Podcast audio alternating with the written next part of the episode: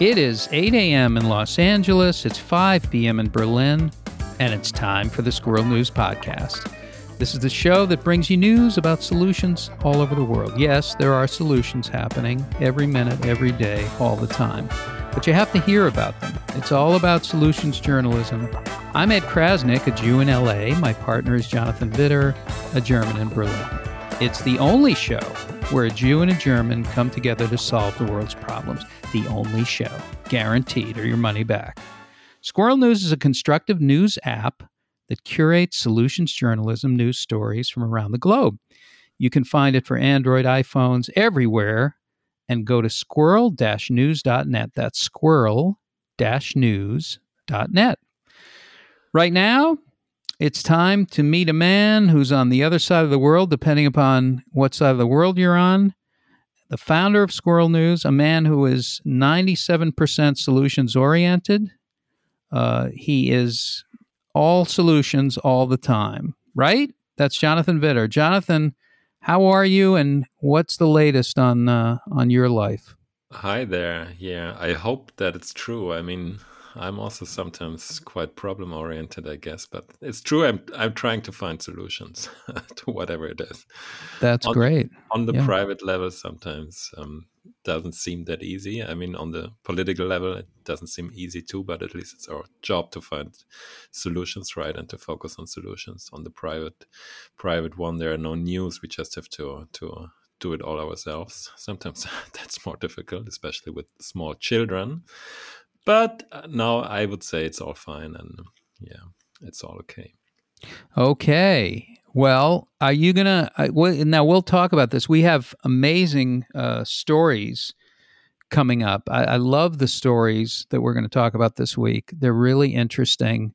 Let's get into it right now. Let's let's find out the top stories on the squirrel-news.net uh, app, curated, picked from those specially by the great Jonathan Widder. Here, here now with the news is Jonathan.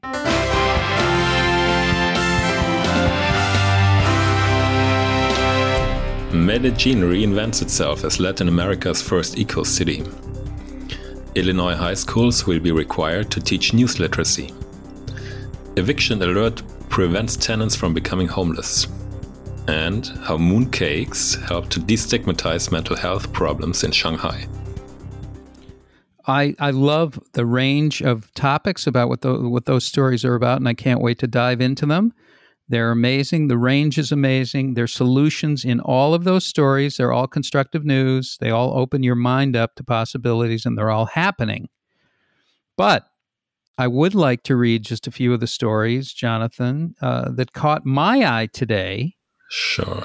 and just compare these to what you just read okay solutions that are changing the world and saving the planet that that's nice.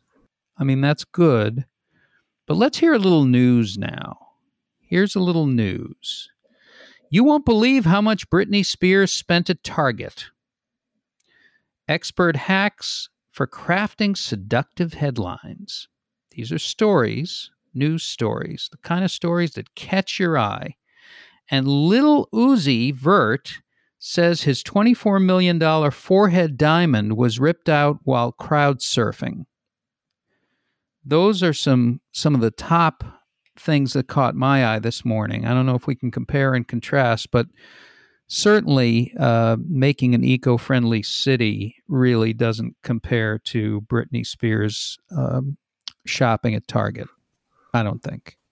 Right? Not really. Not really. well, it's just some just some of the stories that we're used to seeing in the headlines.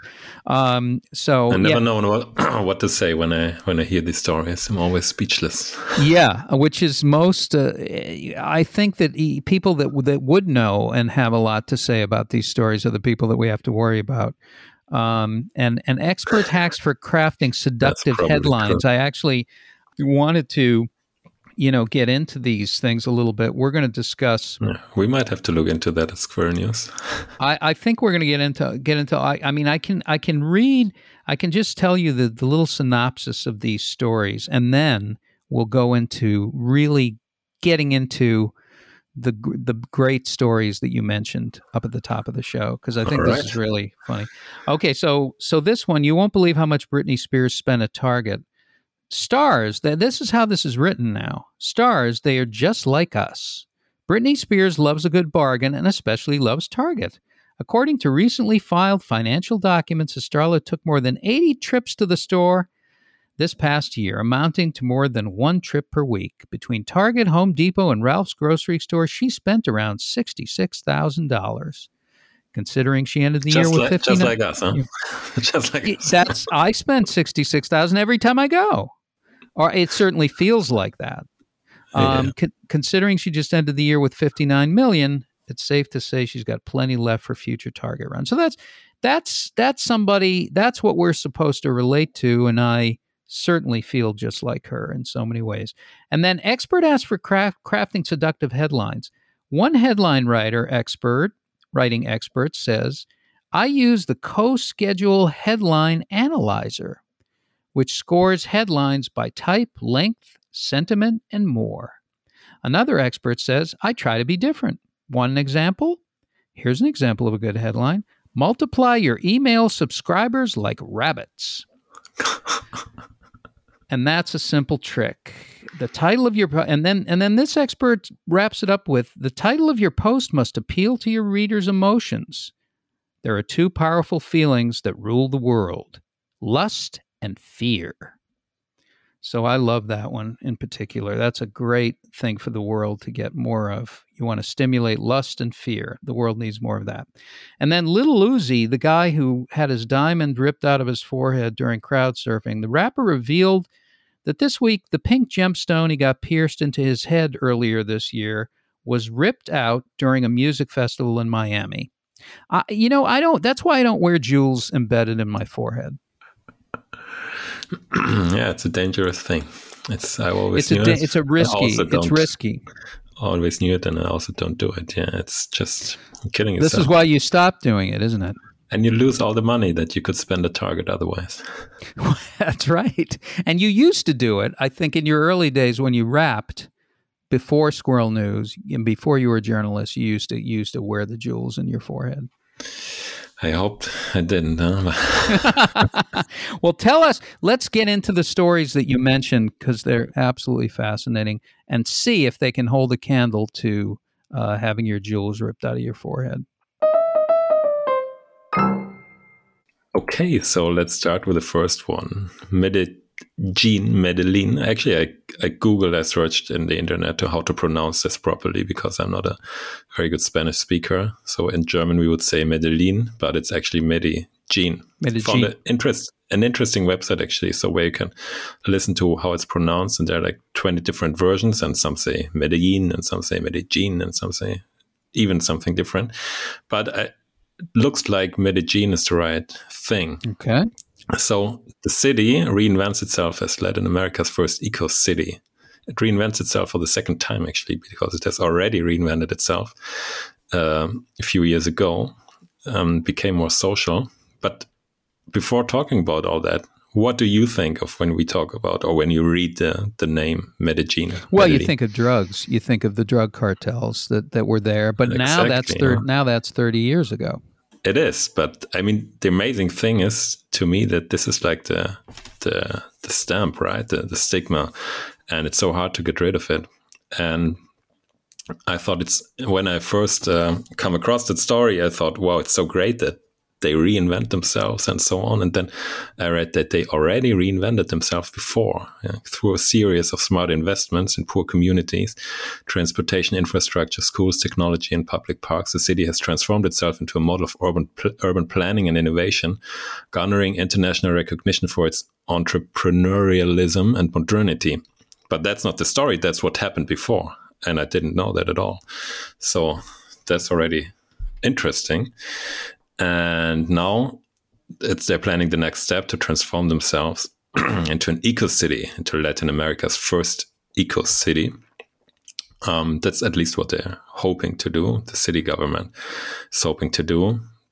Um, yeah, there's also some criticism though, and people say those politicians they plan a lot, they announce a lot, and sometimes it's only lofty promises and won't really work in the long run. There's also like small budget for the for all these measures, like um, more bike lanes, electric buses, and uh, things like that. Um, yet it's not bad. I think. I mean, they already um, achieved something once. Now they're going for new targets, new goals, and uh, we have to see what comes out. Maybe not everything's going to work, but um, in any case, the city that so many of us just associated with cartels, now this is going to become very, very different, and it is already very different, and it's going to transform even more. And yeah, we should uh, we should keep looking at it. Yeah, I, I mean. Uh, what's on my mind now is how how are the drugs? Are they as good as they used to be? No, I'm kidding. Um, the the the uh, the drugs you won't find them over there. You find them in Los Angeles. Probably. Yes, there's no better drugs in the world than LA. Well, now now so here's the thing: intention is everything. It's almost everything. What's the intention behind this? The intention is to create a sustainable, eco-friendly city and and a, and a livable city. That that's the intention behind this movement. So even that is exciting to me because you know yeah. uh, we you know here here in America there's a lot of great things going on as well, but we just had Texas basically outlaw abortion. So that there's there's that. There's Medellin, and the, and then there's people that are trying to stop other people uh, reproductive freedom and and and reproductive rights.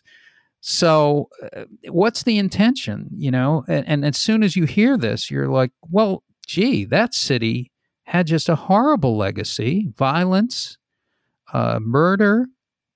It was the most dangerous city in the world. Now they're pointing towards an eco-friendly city. So these kind of changes, are they even possible? Well, I guess they are possible. But first, you have to intend for those things to happen. And um, I'm very interested in that. It, it made me very excited. That's true. I mean, the, the whole shift is is quite um, amazing from the outside.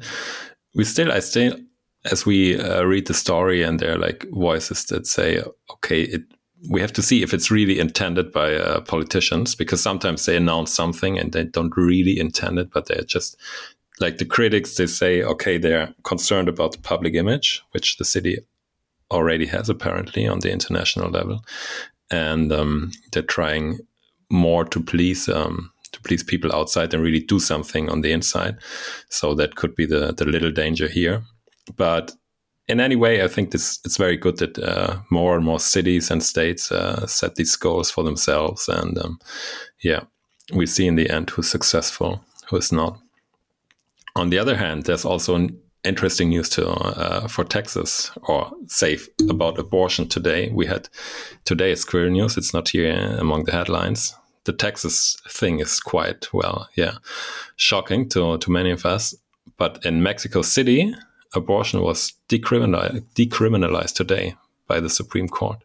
So just next to Texas, things are going into the other direction in a very Catholic country. So that's also important to know one because you mentioned Texas. I also heard about a creative solution that they, and now I don't know the specifics, so I probably shouldn't even speak about this, but it, the idea of it, it sounded really interesting to me. And that's, you know, what's protected in Texas are religious, are churches and and that they are they are uh, they have a lot more rights, a lot more latitude than than other companies, other other types of organizations.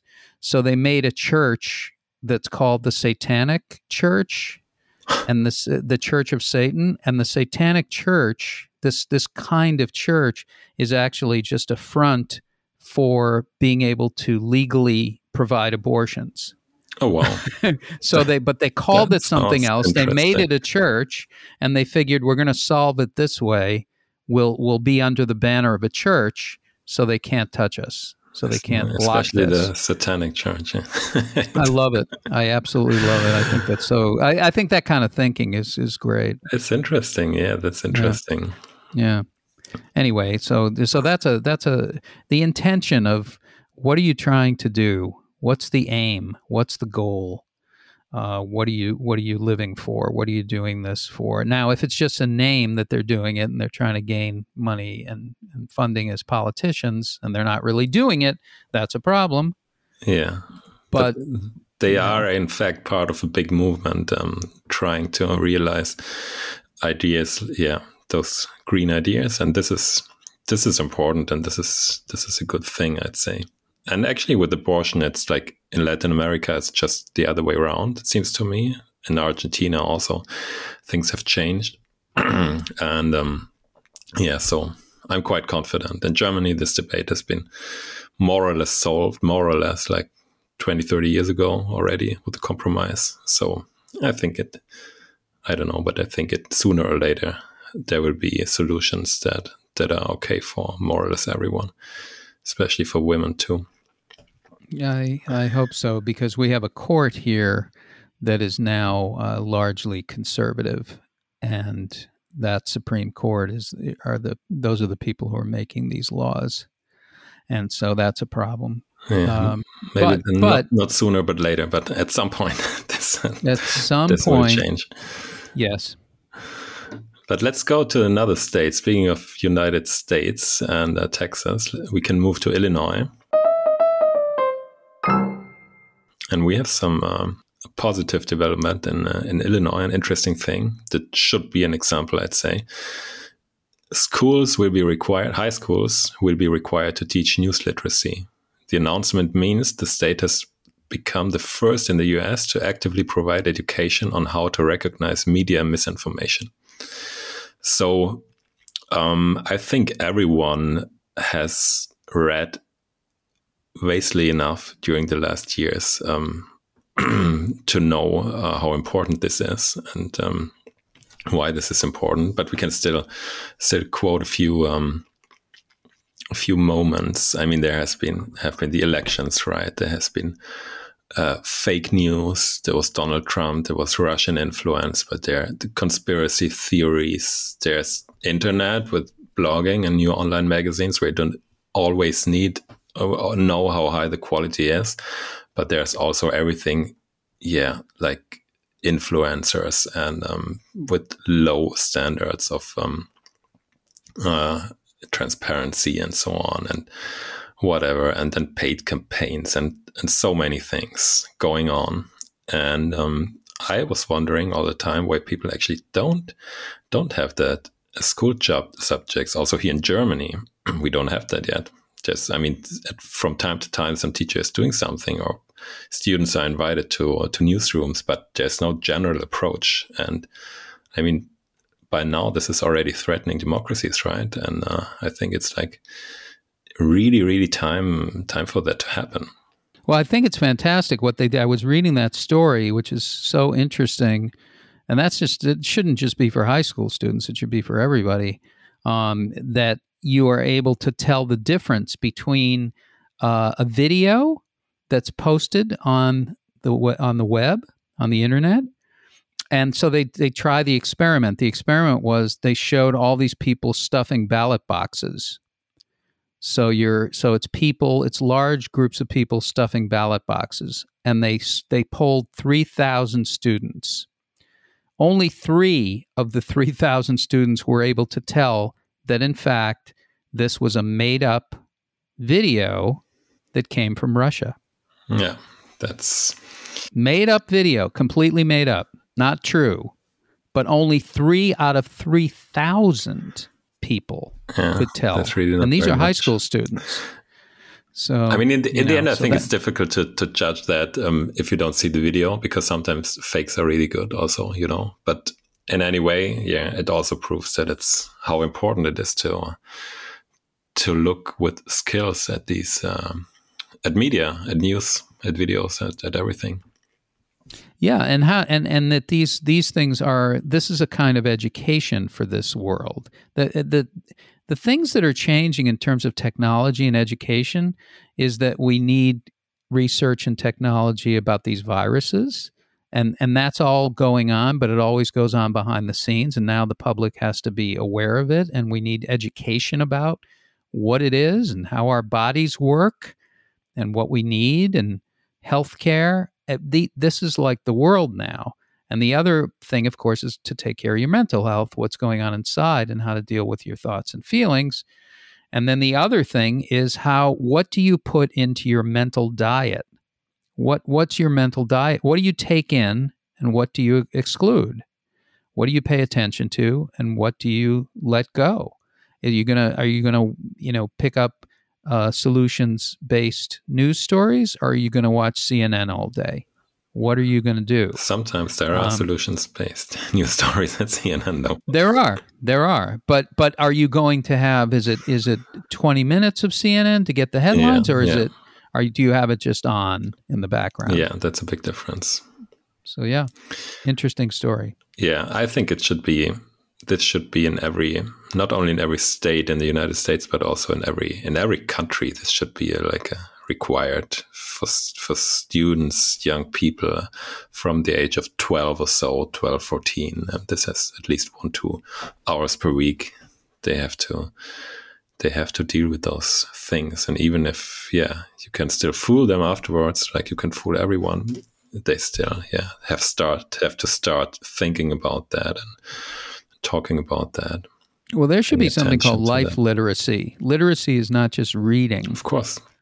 I mean, it's it's it's being literate about everything in your life, your health, the economy, your place in the world. I mean, the, these are these are issues of learning that we that we all need to uh, you know need to connect with it's about it's about being conscious and it's very easy to be unconscious in today's world. Just listen to the tone of my voice. If you want to hear something it's unconscious not that bad but um, it's not not terrible but pretty bad. but now wait a um, second something they mention in the article is that actually um, they also train teachers because the teachers also don't know very much about that pretty often, especially if it if it comes about if it's about digital um, information and news. So they train the teachers, they take them to newsrooms in the first place, because if you don't have teachers who know about it, how do you want to teach the, the students, right? Well, now there is an organization also, it's called Edutopia, and I spoke with them. They are an organization that looks at changing the textbooks and changing the the curriculum and the effectiveness of of what is done in classrooms all over the country um, because the way America I don't know about about German history, but the way American history is is taught, it's it's just I mean it's it's not true. That's the first thing. Hmm. A lot of what they're teaching is not true. So they're trying to take a look at how the textbook should be re- rewritten. So next story, still also difficult, but in a way also a bit more compact. Um, eviction alert prevents tenants from being homeless. In what started as a one woman initiative, the practice of informing people about shelter and rental assistance agencies prior to being ousted has reduced eviction rates in Pima County. So I don't I don't know Pima County myself, but I know that eviction is a big issue at the moment, especially after COVID, right? There has been those have been those no eviction decrees. It's, that's what it's called, right? right? And now that's over, as far as I know. So people are evicted again, and there's economic crisis. They many can't pay their rent anymore. So that's a pretty pretty bad problem. It's just one step to, for many, it's just one step to homelessness. I'd say not for everyone, of course. Some can find something else, but it's if you're evicted, you you face the risk of homelessness directly. So if you look at that in a in a classical way, I mean, you can say, okay, don't evict those people, but that's not really the solution, right? If it can be, you can see it's a solution, but um, there are different interests. There are the, the tenant's interest and there are the, the other interests. But um, what they hear in this story, what they did, this is still amazing, an amazing way in between. And it's so simple again that we ask ourselves again, uh, why haven't people done that before? Why, why isn't this best practice yet? But um, a former eviction officer found out, I mean, when she started to work, she found out that 90% of tenants in eviction proceedings already don't even show up in court. So that's something, right? They don't show up. Either they don't know about it or they don't care about it or they think they don't have a chance. Um, So what did she do? She changed her outfit and she she went there as a civilian, talking to them, informing them, also warning them that they're evicted, uh, that they're, they're, going to be evic- evicted, and um, that changed a lot. That changed a lot. So just talking, just making people aware, mm. Also aware about alternatives, but also, as far as I understood it, just tell them, hey, something's happening. Watch out, you know? That's just a simple thing. Also changes a lot. At some at one. So here's how to stand up that you have rights and you can actually, you know, watch what's happening yeah, and, and maybe, maybe, for your maybe rights. sometimes they don't read the letter, right? Or they don't know how to read it because they're illiterate or like functional illiterates. Uh, they they they watch CNN the whole day or Fox News. I don't know. Like at that time when she knocked at the door, she had to knock three times and wait patiently for a woman to come out. So um, all that, making people aware, giving them alternatives, it really decreased uh, the eviction rate. So other colleagues started to do the same thing. And um, they say in the end of the article, um, it could be, they think it could be replicated elsewhere in Arizona and across the country. Uh, absolutely. I, have experienced, you know, I'm, I'm familiar with this on a, on a personal level. I'm familiar with this. Um, and yeah, you don't really you don't really know your rights. Um, also, a lot of people they don't have a relationship with their landlords, so there's no human kind of contact.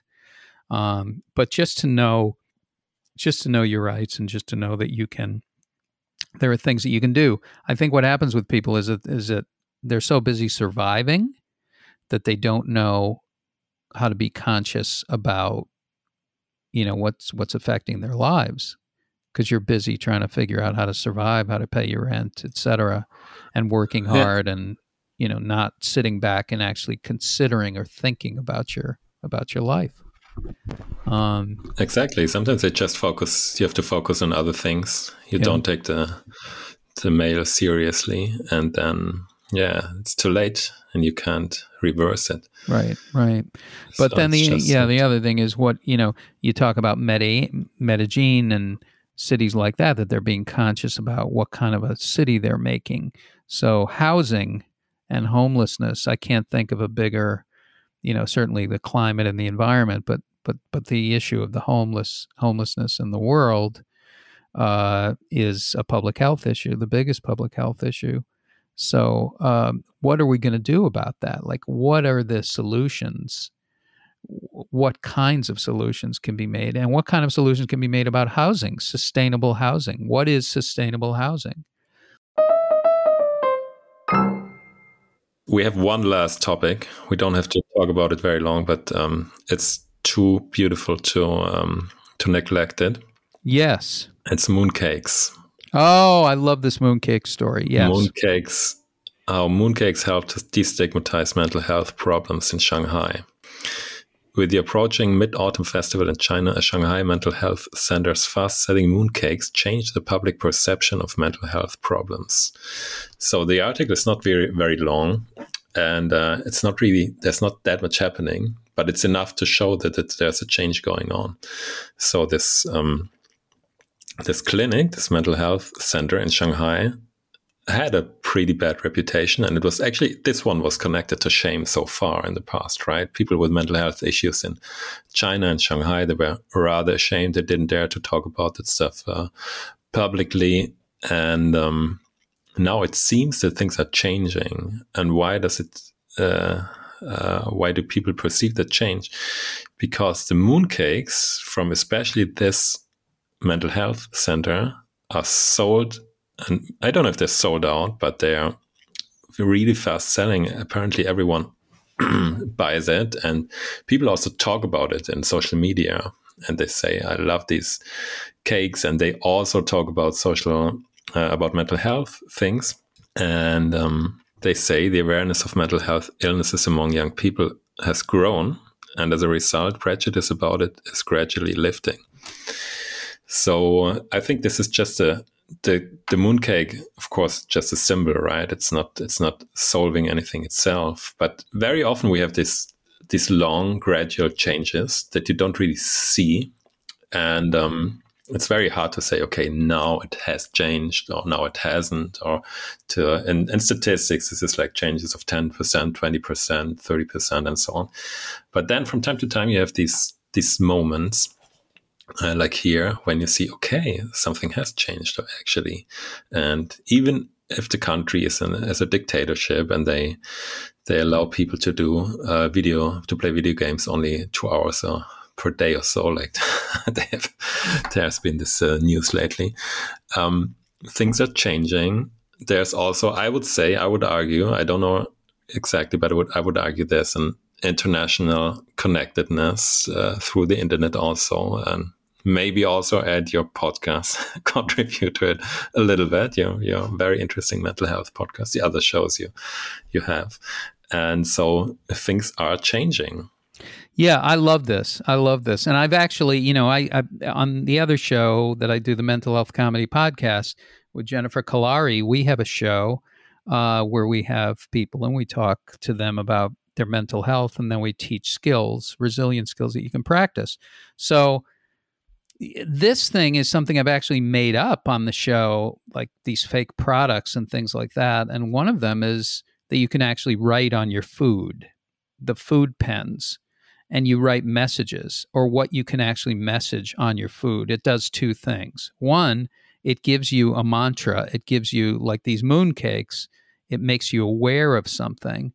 The other thing is it makes you slow down and actually consider that you're eating.